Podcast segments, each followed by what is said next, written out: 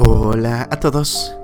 9 de enero y gracias a nuestro devocional Alimento para el Alma, hoy podrán escuchar Visión Correcta. Lectura sugerida es Mateo capítulo 14 del verso 22 hasta el 33. Nos dice su verso 27. Tened ánimo, soy yo, no temáis.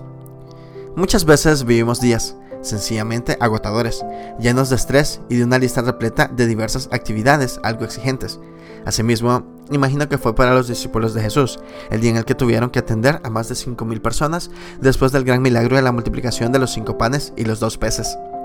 El relato señala que ya anochecería, cuando Jesús les propone a sus discípulos que busquen la forma de alimentar a la multitud. Al no tener una respuesta efectiva, el maestro les entrega la tarea de repartir a todos lo que se había multiplicado. Y finalmente les pide que recojan todo lo que sobró, para que nada se perdiese. A los discípulos los imagino muy cansados abordando la barca, pero cuando ya están en medio del mar, Jesús, sin ellos saberlos, les sale al encuentro. La impresión de los discípulos, decir con cara de espanto, es un fantasma.